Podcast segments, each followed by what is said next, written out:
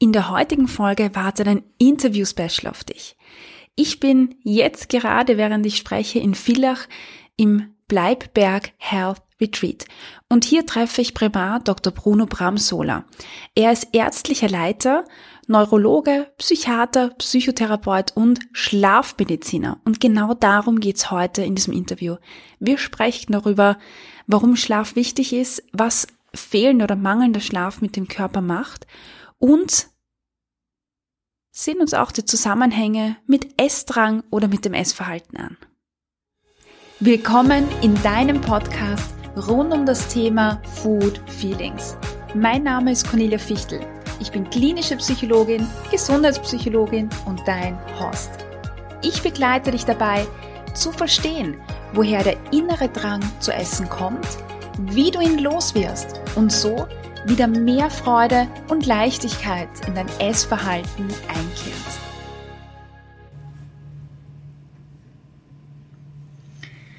So, ich bin jetzt hier in Villach im Bleiberg Health Retreat und sitze hier im Büro von Primar Dr. Bram Sola und wir sprechen heute gemeinsam über das Thema Schlaf und auch Schlafprobleme.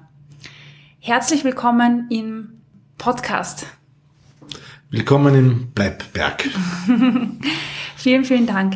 Ähm, Herr Dr. Bramsola, Ihr Schwerpunkt ist Schlaf, aber ich habe gesehen, Sie sind Schlafmediziner, Sie sind Psychiater, Sie sind Psychotherapeut. Also da sind schon sehr viele Aspekte vereint und ich freue mich, ähm, heute mit Ihnen gemeinsam darüber zu sprechen. Warum Schlaf? Warum haben Sie sich dieses Thema ausgesucht? Also üblicherweise denkt man sich ja, das Schlafen ist ähnlich wie wenn man äh, mit einem Auto eine weite Strecke gefahren ist, dann ist der Motor warm und dann ist fein, wenn man das Auto in die Garage stellt, dass der Motor kühlt ab und am nächsten Morgen sozusagen ist das Auto wieder fit. Das ist so die gängige äh, Kenntnis vom Schlaf. Und mhm. äh, in Wirklichkeit äh, ist Schlaf etwas, was das Spannendste in meinem medizinischen mhm. Leben bisher überhaupt war. Äh, weil wenn man da ein bisschen näher hineinschaut, im Gehirn unglaublich viele Dinge passieren, von denen wir eigentlich nichts mitbekommen. Und ich sage auch immer dazu, es gibt nur ein Organ, das 24 Stunden gleich viel Energie braucht, Tag und Nacht, und das ist unser Gehirn. Mhm, es schaut also nur so aus, als würde der Motor ruhen. In Wirklichkeit passieren da sehr, sehr viele sehr wichtige Dinge. Wir konsolidieren unser Gedächtnis, wir lernen Bewegungsabläufe, wir trainieren unsere Emotionen und das alles ohne dass wir beispielsweise tatsächlich agieren müssen. Wir laufen im Traum mhm, äh, und ja. unsere Muskeln sind aber schlaff dabei. Mhm. Wir trainieren äh, Tätigkeiten. Man weiß zum Beispiel, es gibt Sportler, die haben ganz spezielle Trainingsprogramme, wo sie ihre Bewegungsabläufe im Traum wiederholen, ohne Energie zu verbrauchen, wird das automatisch und so lernen auch Kinder beispielsweise das Laufen. Mhm am Tag steigen sie 20 Mal den Sessel hinauf und hinunter und im Traum machen sie noch einmal das Gleiche und werden auf diese Art und Weise körperlich fit, aber auch emotional fit. Spannend. Also als, als, als äh, Arbeitspsychologin, ich war sehr lange als Arbeitspsychologin tätig und da haben wir uns ganz viel mit Schlaf beschäftigt. Aber diese Aspekte, die Sie jetzt genannt haben, sind, ähm, für mich war jetzt einiges Neues dabei, zum Beispiel Emotionen wie genau ähm, lernen wir oder, oder arbeiten wir emotional im Schlaf? Also sagen wir, was den Mensch tatsächlich zum Menschen macht, ist ja, dass wir sozusagen auch im Gegenüber beispielsweise erkennen, welche Emotion strahlt mhm. er aus. Und ich denke, äh, wenn Sie ein wenn eine Schildkröte, eine Junge in der Südsee zur Welt kommt und diesen kurzen Weg dann vom Schlüpfen bis zum Meer, wenn sie da schreit, dann kommt der Vogel und holt sie. Die muss mhm. leise laufen. Mhm. Wenn ein Säugetier auf die Welt kommt und nicht schreit, ist es verloren, weil mhm. dann ist die Mutter nicht da. Mhm. Also sozusagen ganz ein wesentlicher Teil unserer Kommunikation läuft über Emotionen ab, auch das eben Erkennen im Gegenüber, mhm. was meint der, ja. was glaubt der, ist also sozusagen auf das Mitfühlen. Das ist, sind wesentliche Dinge, die den Menschen zum Menschen machen. Und auch das trainieren wir im Schlaf. Also das ist zumindest, was die Forschung bisher weiß, eine der wesentlichen mhm. Funktionen auch des REM-Schlafes. Wahnsinn, spannend. Vielleicht auch ganz interessant, Babys im Mutterleib träumen schon, also von der ganzen Schlafenszeit, sie haben wahrscheinlich zu 50 Prozent und mehr REM. Mhm, mh. Und eine Überlegung dazu ist, dass, dass wenn das Kind auf die Welt kommt, dass das optische System schon vortrainiert ist, so dass wenn das Licht dann tatsächlich kommt und die Augenbewegungen notwendig sind, bei diesem REM-Schlaf machen wir die, machen wir die mhm. raschen Augenbewegungen, dann ist dieses System schon eingelotet. Mhm. Wahnsinn. Also es ist wirklich ein äh, faszinierendes Thema. Und jetzt haben ja immer mehr Menschen Probleme beim Schlafen. Zumindest, also erlebe ich das. Ich weiß nicht, wie das jetzt äh, in der Statistik ausschaut, was die Zahlen betrifft. Aber wie erleben Sie das ähm, Thema Schlaf, Schlafqualität in der heutigen Zeit? Äh, ich denke, es sind sozusagen, es gibt ja über 100 klassifizierte Schlafstörungen. Echt Wahnsinn. Äh, von dieser Internationalen Gesellschaft für Schlafstörungen. Man kann es herunterbrechen auf drei, vier große Problemkreise. Das eine ist tatsächlich die Insomnie, mhm. sprich, äh, wo die Leute, wenn man so salopp sagen darf, verlernt haben zu schlafen. Das sind jene Leute, wenn die ins Schlaflabor kommen, schlafen dort wunderbar, ja. aber im eigenen Bett können sie nicht ja. mehr schlafen. Da sind ungefähr 10 äh, bis 15 Prozent der Bevölkerung betroffen, nicht ganz wenig davon. 50 Prozent äh, therapiebedürftig und man spricht ja von einer Schlafstörung erst dann, also eine durchwachte Nacht, mhm. kein Problem, auch mehrere, je jünger wir sind, desto besser halten wir das durch. Aber wenn das über einen längeren Zeitraum geht, also mehrfach pro Woche, über einen Zeitraum von drei Monaten und die Leute sich dann nach dem Schlafen nicht erholt und mhm. leistungsfähig fühlen, dann wird es zu einem echten Problem. Mhm.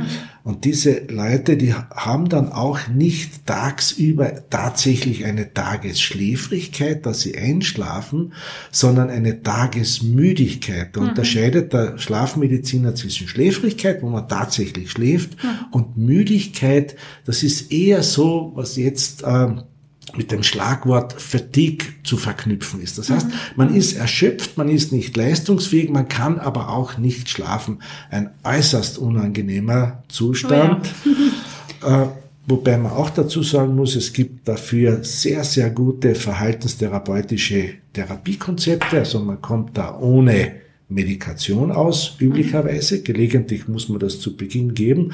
Dann ist es aber ein Konzept, äh, wir arbeiten hier nach dieser Freiburger Schlafmedizinischen Schule, nach Professor mhm. Riemann, der, dessen Lebenswerk diese Schlafstörung ist und das funktioniert sehr, sehr gut mit dieser Verhaltenstherapie. Und der zweite große Problemkreis, das hängt sicher äh, auch mit unserer Ernährung, mit dem Bewegungswandel zusammen, mhm. ist das sogenannte obstruktive Schlafapnoe-Syndrom. Das heißt, es kollabiert im Schlafen die Rachenmuskulatur und die Luft kann nicht wie notwendig in die Lunge mhm. gelangen. Das führt dann dazu, dass die Sauerstoffsättigung im Blut sinkt. Wir haben im Körper dann eigene Registrierstellen, die sozusagen jetzt sagen, jetzt wird der Sauerstoffgehalt mhm. zu gering und dann machen die eine Wegreaktion. Mhm. Die Wegreaktion ist so kurz, das dauert mehrere Sekunden, kann man dann im Schlaflabor sehr, sehr schön den Probanden zeigen.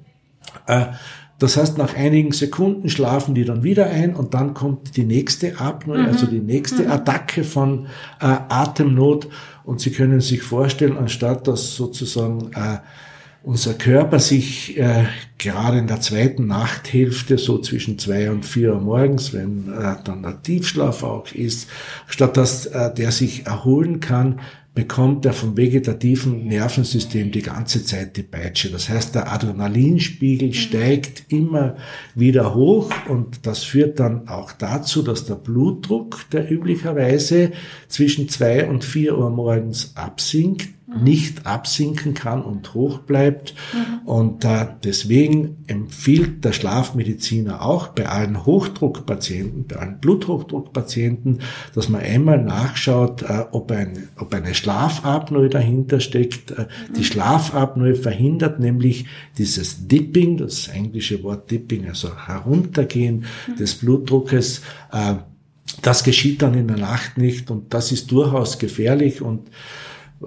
schon kurz erwähnt, also die Patienten, die dann eine schwere Schlafapnoe haben, die haben ein vier- bis fünffach erhöhtes Risiko, vorzeitig einen Schlaganfall zu erleiden oder einen Herzinfarkt zu erleiden oder beides. Und die Patienten haben vice versa auch praktisch alle restlichen Risikofaktoren, die für die Gefäßverkalkung verantwortlich sind, das sprich das Übergewicht, die Zuckerkrankheit, die Fettstoffwechselstörung, mangelnde Bewegung und all diese Faktoren beeinflussen sich vice versa und erhöhen sich gegenseitig jeweils so um den Faktor 2, 2,5. Hm. Wahnsinn. Ähm, Jetzt haben Sie drei, drei Themen erwähnt ähm, oder drei ähm, Klassifikationen, sage ich jetzt mal. Mich interessiert gerade besonders der zweite Punkt, diese ähm, Fatigue, die Sie auch erwähnt haben. Ähm, wir beide beschäftigen uns ja auch sehr viel mit Prävention. Jetzt gibt es ja sehr viele Menschen wahrscheinlich, die schon unter einer schlechten Schlafqualität leiden, bevor es eine, eine Schlafstörung wird, eine klassifizierte, sage ich jetzt mal. Ähm, was sind da die Einflussfaktoren oder die Hauptverursacher? Äh, was, was glauben Sie, führt dazu, dass immer mehr Menschen schlechter schlafen, nicht einschlafen können oder keinen erholsamen Schlaf erleben?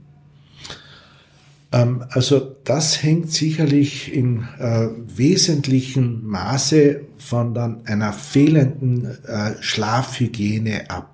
Mhm. Man hat dann vielleicht ein bis zwei Nächte, wo man bedingt durch äußere Belastungsfaktoren, Stressfaktoren, privat, beruflich, wie auch immer, schlechter schläft. Mhm. Und dann kommt ein Teufelskreis in Gang, wo man sagt, ich kann das Schlafdefizit nur bekämpfen, indem ich versuche, mehr zu schlafen. Und das funktioniert in aller Regel mhm. nicht. Also sozusagen, mhm, ja. wenn man üblicherweise gehen wir in Mitteleuropa je nach Alter ungefähr um 22 Uhr, 23 Uhr zu Bett und plötzlich hat man dann diese Schlafstörung und legt sich um 9 Uhr ins Bett und begleitet von allerlei Unarten. Man äh, nimmt dann den Laptop mit ins Bett, ja. man schaut fern, man nimmt eine Kleinigkeit zu essen mit und in Wirklichkeit verbringt man dann vielleicht acht bis zehn Stunden im Bett, wenn man mhm. um sechs Uhr wieder aufsteht. Aber tatsächlich geschlafen werden subjektiv mhm. dann oft nur vier bis fünf Stunden.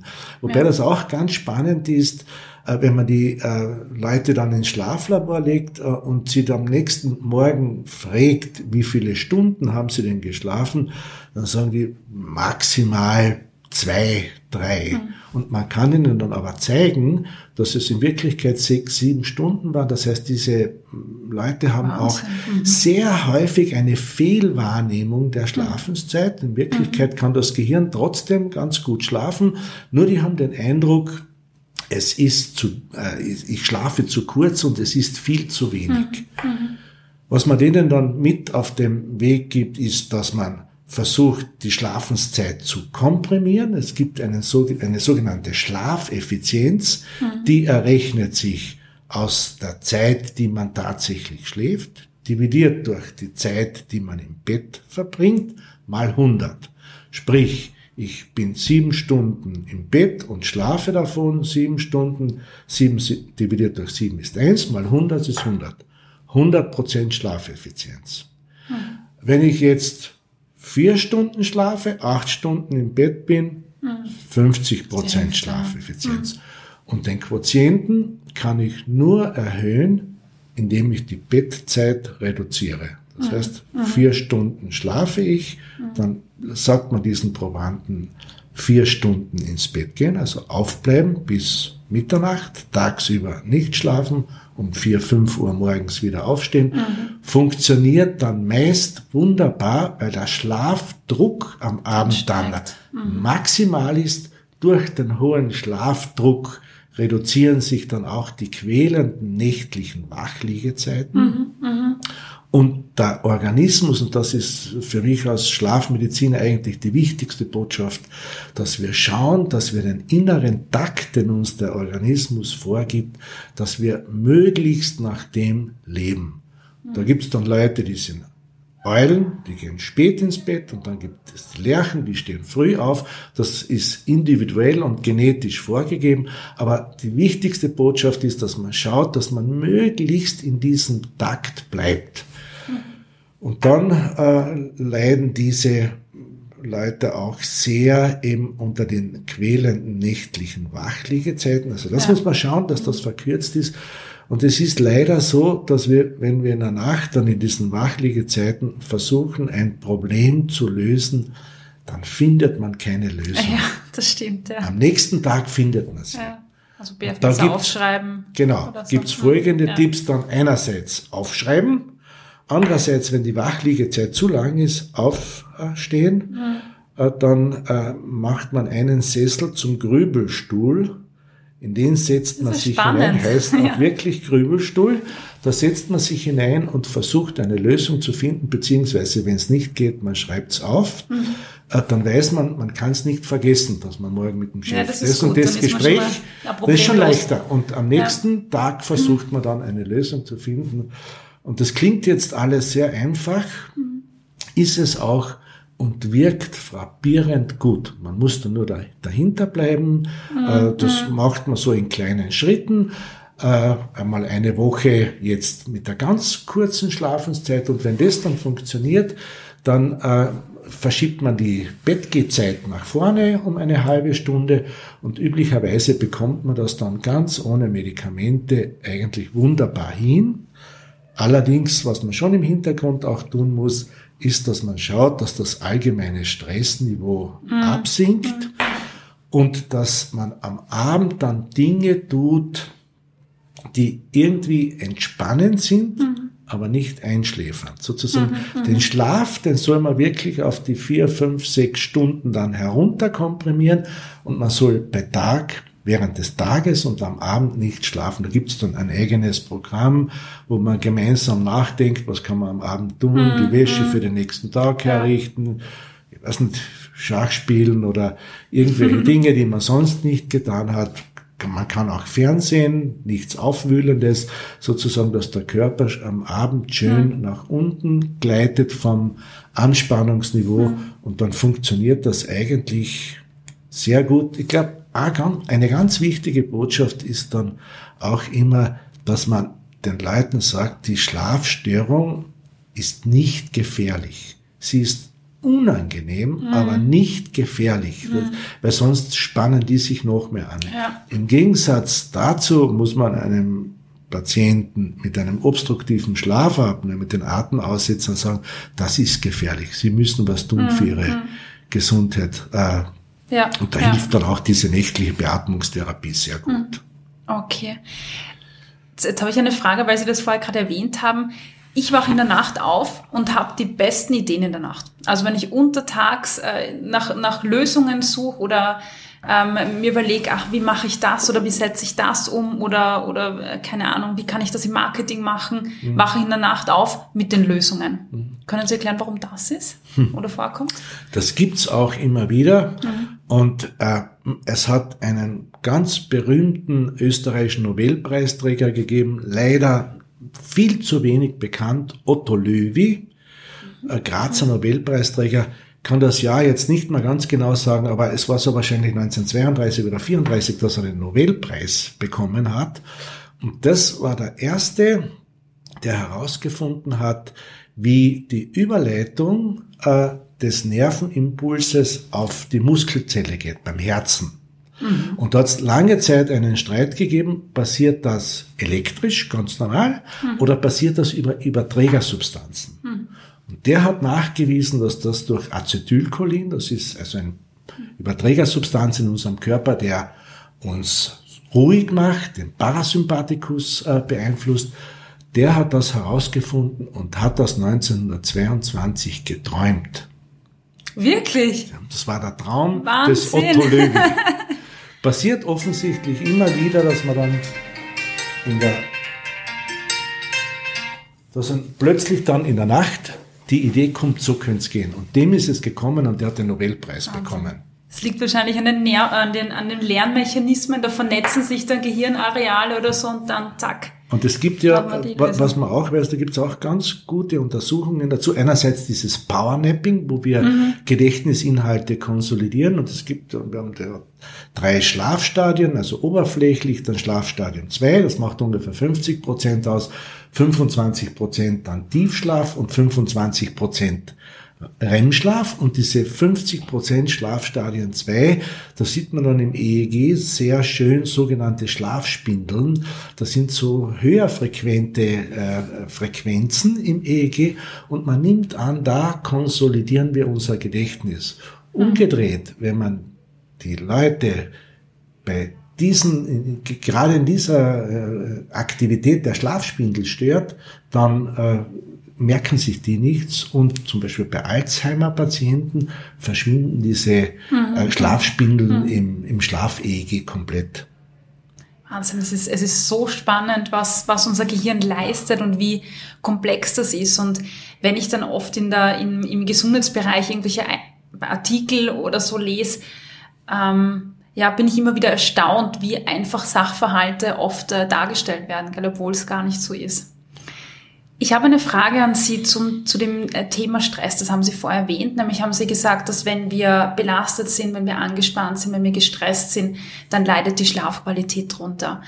Und jetzt sind ja hier viele Hörer und Hörerinnen, die das vielleicht kennen, ähm, unterschiedlichste Themen. Das ist vielleicht Stress im Alltag, das ist vielleicht die Elternschaft, vielleicht auch die ständige Auseinandersetzung mit dem, mit dem Gewicht, mit der richtigen Ernährung, unglücklich mit sich selber zu sein, mit dem eigenen Körper. Was macht das mit uns und warum hält uns dann diese Anspannung, dieser innere Stress ab, davon gut zu schlafen? Es ist eben so, dass die Netzwerke in unserem Gehirn drum äh, am Abend, wenn man das so äh, bildlich sagen darf, dichter werden und äh, die, der Filter sozusagen weniger Einflüsse durchlässt. Da gibt's so zwei äh, Gegenden in unserem Gehirn, heißt auch wirklich Formatio reticularis und dieses Netzwerk ist dichter oder dünner gespannt. Und wenn wir sehr gestresst sind, dann ist das Netzwerk eben sehr durchlässig und dann hat man auch am Abend und in der Nacht dieses erhöhte Anspannungsniveau. Ich glaube, so kann man das ganz mhm. ganz äh, mhm. gut vergleichend sagen. Und dann gibt's natürlich auch äh, Phasen in unserem Leben, weil Sie das angesprochen haben, zum Beispiel Elternschaft, äh, ja, da ist alles durcheinander mhm. sozusagen. Da ist, äh, das sind einmal Jahre. Es gibt Kinder, die schlafen von Anfang an gut äh, und äh, solche, die schlafen sehr, sehr schlecht. Der Takt kommt sozusagen erst und oft verhindern dann auch die Eltern, dass die Kinder in den richtigen Takt kommen. Und äh, das kann dann schon zu einem erheblichen Schlafdefizit natürlich führen. Aber auch da gibt's auch von der Kinderschlafmedizin her mhm. gute Programme, wie dann Eltern und Kinder wieder schlafen lernen. Mhm. Sehr schön. Was passiert denn in unserem Körper, wenn wir eben nicht gut schlafen? Also welche Auswirkungen hat das denn auf, auf unseren Körper, auf die Physiologie?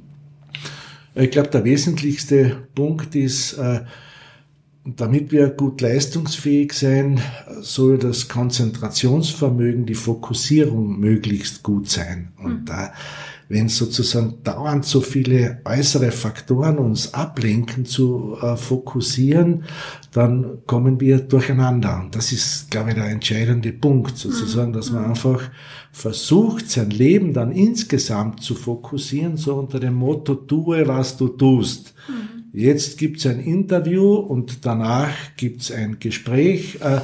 und dass man nicht das eine mit dem anderen vermischt. Ich glaube, das ist ein ganz ein, äh, entscheidender Punkt, mhm. dass man sagt, ich arbeite Punkt für Punkt ab äh, und lass mich nicht äh, von Zahl zu vielen äußeren Anlässen aus dem Konzept bringen. Mhm. Da gibt's diese, ich weiß nicht, ob Sie den Cartoon kennen, wo man eine Person sieht, die sitzt und arbeitet, während sie sitzt und arbeitet, denkt sie schon an, an den Job später, dann ist sie im Job, dann denkt sie nachher ans, äh, ans Laufen gehen, beim Laufen denkt sie ans Kochen, beim Kochen ans Schlafen gehen, beim Schlafen. Und ja. so geht das die ganze ja. Zeit dahin. Also ja. dieses Hinterherlaufen und sie, sie sagen quasi, es ist, es ist äh, wichtig auch dann auch mehr Achtsamkeit äh, zu praktizieren genau. und im Jetzt zu sein. Wenn ich, wenn ich jetzt hier bin, dann bin ich hier und Genau, und mhm. man arbeitet sozusagen Punkt für Punkt ab. Mhm und lässt sich nicht von tausend Einflüssen von mhm. außen irritieren. Mhm. mhm. Und ich glaube, so ein wesentlicher Punkt ist auch, äh, dass wir dann zulassen, einfach einmal einen Zeitraum nichts zu tun, gar nichts zu tun. Also mhm. ganz habe ich, unser Stirnhirn, unser Stirnhirn, äh, äh, ab, unser Gehirn arbeitet ja ständig. Wir mhm. können nicht nicht denken ja, ja. und wir sollten ihm aber auch die Zeit geben, einfach einmal die Gedanken laufen zu lassen, dass man wirklich nichts tut, auch nicht liest, sondern einfach nur da sitzt und Löcher in die Luft äh, schaut, wie man so schön sagt, oder ins Nahenkastel schaut. Das ist ganz eine wesentliche Funktion für unser Gehirn, das uns dann auch wieder kreativ macht. Also nicht irgendwie, dass man sich auch immer wieder einmal selbst in Ruhe lässt und das Gehirn tun lässt, ohne ja, ja. dass man ständig es füttert. Man braucht es auch nicht ständig füttern. Es braucht einfach auch Phasen, wo man einfach so vor sich hinträumt, mhm. tagträumt. Ja, ja. Ich mache die Erfahrung, dass wir, dass wir immer mehr Reizen ausgeliefert sind im Alltag. Jetzt kommt halt Social Media dazu, das hat alles seine Vorteile, aber auch seine Nachteile. Aber wir sind in der Arbeit, wir haben den Fernseher, wir haben äh, Radio, wir haben Handys, wir haben also hunderttausend Dinge, die, auf, äh, die da auf uns einströmen. Und ich habe den Eindruck, dass, dass viele Leute verlernt haben, auch einfach in Stille zu sein, ohne diese ganzen Einflüsse, weil, weil wir so damit bombardiert werden, dass, es plötzlich komisch ist, wenn das nicht mehr da ist. Ja, das unterstreicht das genau, was ich vorher gesagt habe. Sozusagen einfach nichts tun, ausspannen, äh, auch nicht ständig dann, wenn man irgendwo ist, ein, ein Programm haben zu müssen, mhm. sondern dass man einfach auch stundenlang mhm. wieder einmal Zeit hat, äh, Löcher in die Luft zu mhm. schauen. Ja, das stimmt. Das ja. gibt sozusagen diese Kunst des Ausspannens, dass man nichts tut. Ja, ja. Und das ist wichtig für einen, für einen guten und erholsamen äh, Schlaf. Das heißt, Sie haben jetzt gesagt, wenn man schlecht schlaft, versuchen das Anspannungslevel zu reduzieren, am Abend was Ruhiges äh, einbauen, um, um auch äh, runterzukommen, gut zu schlafen. Ähm, während dem Schlafen, wenn einem etwas einfällt, Dinge aufzuschreiben oder wirklich aufzustehen und sich auf diesen äh, Denkstuhl ja. oder Grübelsessel, Grübelsessel zu Grübelsessel, setzen. Ja. Genau oder wenn man nicht schlafen kann, tatsächlich aufzustehen und nicht einfach im Bett liegen bleiben. Und warten, bis der Schlafdruck wieder groß genug ist, bis man, man wird wieder müde. Es, jeder Mensch kann schlafen. Es gibt also nur eine Erkrankung, eine ganz, ganz seltene Erkrankung, eine neurodegenerative Erkrankung, das ist die familiäre letale Insomnie, das gibt's tatsächlich. Die Leute können dann tatsächlich nicht mehr schlafen und mhm. die versterben auch an dem. Das ist die absolute Rarität. In Österreich gibt's, glaube ich, zwei, drei solcher Patienten während der letzten mhm. Jahrzehnte. Das gibt's also ganz, und alle anderen können schlafen. Mhm.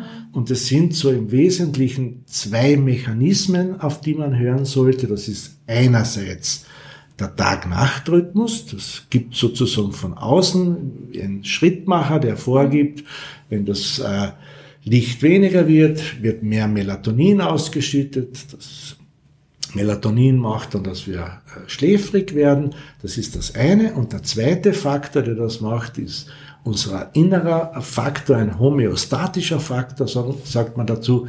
Je länger wir wach sind, desto größer wird der Schlafdruck und je weiter diese beiden Kurven dann auseinander sind, sozusagen, am Abend geht äh, die zirkadiane Kurve nach unten und der Schlafdruck nach oben. Je weiter die beiden auseinander sind, desto eher schläft man. Mhm. Das ist dann auch das Geheimnis eigentlich eines guten Schlafes.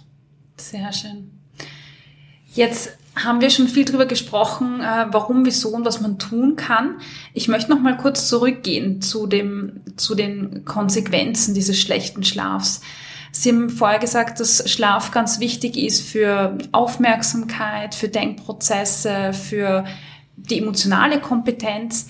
Welche Auswirkungen hat denn ein schlechter Schlaf auf genau diese Punkte. Also die unkonzentriert oder diese äh, Schwierigkeit zur Konzentration haben Sie vorher schon angeschnitten. Aber was macht das mit unseren Emotionen, aber vielleicht auch mit dem Essverhalten, wenn wir schlecht schlafen? Ja, sozusagen unsere emotionale Belastbarkeit hängt natürlich auch sehr davon ab, wie unser Stressniveau ist. Mhm. Äh, und äh, je weniger Basisanspannung ich habe, desto mehr Stress kann ich natürlich auch aushalten. Mhm. Und äh, währenddem, also wenn zahlreiche Dinge passiert sind, so Pandemie erhöht unser Stressrisiko ah, ja, ja. von allen um ein paar Prozent. Dann, ich weiß nicht, gibt es eine partnerschaftliche Problematik, es gibt einen Todesfall und, und, und. Da gibt's äh, und dann ist plötzlich unser Basisstressniveau, dass wir sagen, wir bei 20 Prozent haben, damit wir gut reagieren können, plötzlich bei 50, 60 Prozent. Mhm. Das heißt, der Balken zu 100 Prozent, wo wir dann inadäquat reagieren, entweder mit Flucht oder mit Schockstarre oder was auch immer. Der Balken wird dann einfach immer schmäler, um adäquat mhm. reagieren zu können. Mhm. Und ich finde ja auch die, die, die eine wichtige Frage des Schlafmediziners ist, wie haben Sie in der Nacht geschlafen? Aber die viel wichtigere ist, sind Sie tagsüber fit? Mhm. War der Schlaf ja. erholsam? Mhm. Mhm. Ja, stimmt, ja. Ja, das ist recht spannend. Je schlechter ich schlafe, desto, ja, desto mh, mm, weniger Spielraum habe ich auch quasi dann mit, mit nervenden Aussagen, mit Dingen, die mich genau. aufregen, die mir nicht passen, umzugehen, genau. Und dann haben wir den Link wieder zurück zu meinem Thema, das habe ich Ihnen vorher schon kurz erzählt, auch kurz drüber gesprochen, nämlich ähm, Essdrang und, und Heißhunger weil man ja in den Studien auch aktuell sieht, dass Essen sehr häufig als Bewältigungstool eingesetzt wird, nämlich dann, wenn keine anderen Bewältigungsstrategien vorhanden sind. Mhm. Und das erklärt vielleicht auch ganz schön, warum wir unter, ähm, unter Anspannung, aber jetzt auch unter schlechten Schlaf einfach vermehrt essen, weil es uns hilft, Emotionen zu kompensieren und vielleicht starken Ärger auf mittelmäßigen Ärger runterzuholen. Mhm. Ähm, genau das hängt dann irgendwie wirklich so alles wieder miteinander zusammen. Ja. Wir bewegen uns weniger, verwerten den Zucker schlechter, ja. haben eine schlechtere Insulinproduktion. Ähm, das führt dann vielleicht wieder, nicht nur vielleicht, sondern sicher dazu, dass wir übergewichtig werden. Das macht wieder, dass äh, die Insulinresistenz äh, steigt und, und, und. Äh, so, schaukelt sich sozusagen mhm. das gegenseitig in die Höhe. Ja, ein Wahnsinn, gell? Oft äh, werden diese Themen alle isoliert voneinander betrachtet und da merkt man eigentlich wieder, wie, wie komplex ähm, das Gehirn, der Körper, der Mensch funktioniert und äh, ja, dass eine ganzheitliche Gesundheitsförderung einfach extrem wichtig ist, gell, auf verschiedenen ja, Ebenen also ich würde auch glauben, das ist eine ganzheitliche Sicht. Äh, es ist nicht nur eine Psychotherapie und es ist nicht nur mhm. Bewegung, sondern äh, sozusagen diese einzelnen Bausteine müssen gut mhm. ineinander passen, mhm. Äh, um ein vernünftiges Bild zu ergeben und mhm. auch einen glücklichen Menschen mhm. irgendwie zu haben. Ja, ja. Es hat vor Jahren ja so ein, ein, ein Essstörungskongress äh, in Innsbruck draußen gegeben zur Anorexie und der findet den sehr schönen Titel gehabt, äh, Schlank sein ist keine Antwort. Ja, das ist auch tatsächlich schön. keine Antwort. Dankeschön, dass Sie das allein. jetzt so sagen. Danke, genau, weil nur weil wir schlank sind, heißt das nicht, dass wir besser schlafen, besser mit Stress umgehen. Genau, das heißt gar nichts. Ja, ja, danke schön. Herr Dr. Bramsola, wenn jetzt jemand sagt, uff, da kommt mir was bekannt vor, hm, vielleicht trifft das da mit der Schlafapnoe auf mich zu, vielleicht habe ich Schlafprobleme. Wie finde ich einen Schlafmediziner, eine Schlafmedizinerin oder wo finde ich auch Sie? Äh, es ist so, also wir sind Teil dieser österreichischen Gesellschaft für Schlafmedizin. Äh, da gibt es zahlreiche akkreditierte Labore in mhm. Österreich. Die sind über die Homepage der österreichischen Gesellschaft für Schlafmedizin äh, abrufbar. Mhm. Äh, da können Sie sich an Experten wenden. Äh, mich erreichen Sie an der Privatklinik Villach im Schlaflabor oder hier am Health Retreat in Bleibberg. Sehr schön. Gibt's, ich habe gelesen, dass es hier äh, im Bleibberg ähm, auch ein mobiles Schlaflabor gibt. Stimmt das? Genau, wir haben zwei mobile Schlaflaborplätze. Äh, da ist der Gast im Zimmer, mhm. hat also sozusagen eine sehr angenehme Umgebung. Mhm, ja. ähm, und äh, wir können registrieren die Sauerstoffsättigung, die Atembewegungen von Brust und Bauch äh, und die Herzfrequenz und können so schon einmal sehr gut sagen, ob die Atmung während der Nacht funktioniert. Im großen Schlaflabor gibt es dann weitere Ableitungen und da ist der Patient dann Video überwacht, sodass man äh, auch sehr differenzierte Fragestellungen dann beantworten kann. Aber eine gute Übersicht äh, bekommt man schon einmal mit diesem mhm. kleinen Schlaflabor. Die Gäste bekommen auch alle einen Schlaffragebogen, äh, mhm. äh, aus dem dann sich herausfiltert, in welche Richtung die Schlafstörung geht. Mhm. Bekommen auch einen Fragebogen, wie fit sie tagsüber sind, ob sie tagsüber schläfrig sind, ob sie tagsüber mhm. müde sind. Äh, und aus all dem kanalisiert sich dann hoffentlich eine Diagnose und mhm. noch wünschenswerter eine Therapie. Ja, das ist gut. Also ein, ich glaube, Schlafmangel ist ja auch äh, früher als Folter oder heute noch immer, ich weiß es nicht, als Folterinstrument eingesetzt worden, gell? Ja, also einerseits als Folterinstrument eingesetzt und zweitens äh, viele der großen Katastrophen, die die letzten Jahre passiert sind, Tschernobyl, völlig übermüdete Mannschaft mhm. im äh, Atomkraftwerk, dann die Exxon Valdez, diese Frachterkatastrophe äh, vor Kanada mit vielen tausenden toten mm, Tieren, also eine, eine mm. Ölkatastrophe. Und ich würde auch dafür plädieren, es gibt mittlerweile zahlreiche Vorschriften, wie wir miteinander umgehen, äh, mit Minderheiten, mit Frauen etc., dass man nicht betrunken an den Arbeitsplatz kommt. Aber wir schauen noch viel zu wenig drauf, dass wir auch gut ausgeschlafen an unseren stimmt, Arbeitsplatz ja. kommen. Das stimmt, ja. Man denkt sich, das geht schon, das geht schon, aber man, das Problem ist auch, dass man es äh, verzögert merkt, weil an dem Tag, wo man wenig schläft, das geht ja meistens, ja. je nachdem wie alt man ist, wahrscheinlich ja. auch, ähm, oder je nach Genetik, aber am Anfang denkt man sich, ach, das geht schon, das geht schon und ich spüre zum Beispiel die Auswirkungen so zwei Tage später am, am stärksten. Genau. Und dann dauert es aber auch wieder, bis man, bis ich wieder bis man wieder in den Rhythmus ja. kommt. Ja, ja. Okay, vielen, vielen Dank für die tollen Informationen und noch die, die vielen, vielen Tipps. Ich glaube, da kann sich jeder was mitnehmen. Ähm, ja, vielen Dank und Sie haben jetzt noch Zeit, den, den Ausblick hier zu genießen. Ich schaue raus auf ein, auf ein Thermalbecken, das sehr beruhigend ist mit den Wasserbewegungen. Und ja, vielen, vielen Dank. Ja, danke fürs Interview. Danke. Ich hoffe, du konntest dir heute wieder einige Inputs mitnehmen, mit denen du an deinen Food Feelings arbeiten kannst. Gib mir Feedback auf Apple Podcast oder Spotify und verrate mir, was dir besonders geholfen hat. Außerdem kannst du dich mit mir auf Instagram vernetzen unter Cornelia-Fichteln. Alle Links findest du in den Show Notes.